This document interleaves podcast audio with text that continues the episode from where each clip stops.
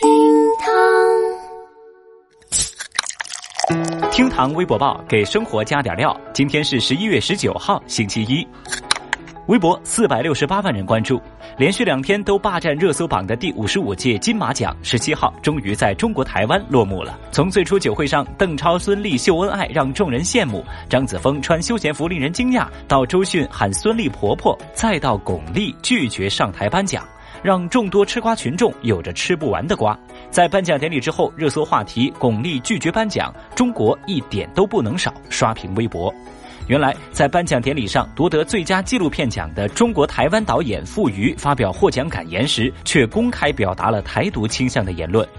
画壁在当时的画面里，金马奖主席李安一脸尴尬，表情凝重；段奕宏的神情严肃，甚至作为金马奖执委会主席的巩俐后来拒绝上台颁奖，表示抗议。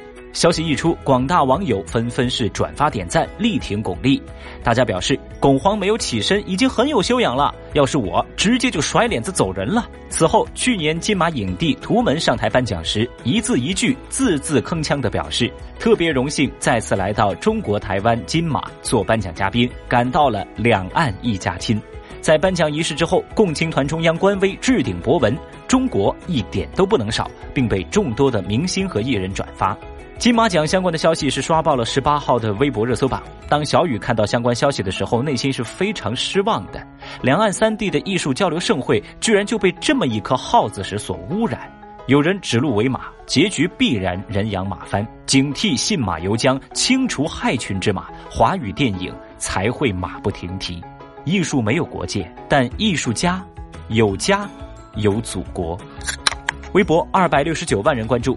今年的七月二十六号，王先生在某公司离职时，领导要求他要先删除同事的微信，才会在离职文件上签字。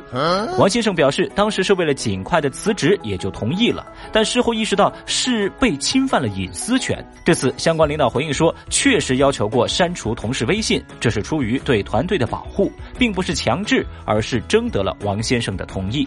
微博网友对这个话题是展开了热烈的讨论，有人猜测领导这么做是担心。其他员工会效仿王先生辞职，也有人说关系好的删除之后就重新加呗，关系不好的删了就删了，更清静。还有网友认为，同事除了工作关系，也存在私交的成分，单位无权干涉。甚至有微博网友说，可以光明正大的删除不喜欢的同事，难道这不是福利吗？各位正在听节目的朋友，你们怎么看这个事情呢？欢迎在评论区留言。微博一百九十二万人关注。日前，赵女士收到父亲的语音留言，对方说因为买菜没带钱，要赵女士转两百块。赵女士问了一句：“爸，是你吗？”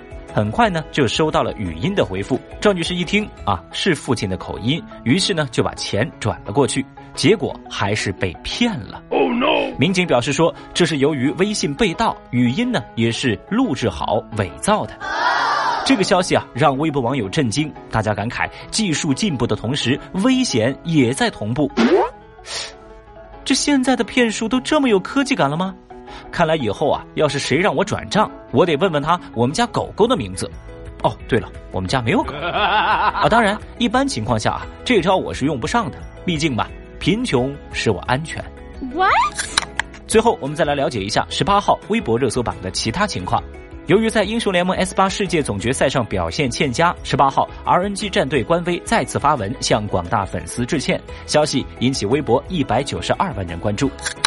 近日，有眼尖的网友发现 TFBOYS 的王源的手机壳竟然是《乡村爱情》系列电视剧中角色刘能。十八号，刘能本尊他的扮演者王小利在微博发文回应说。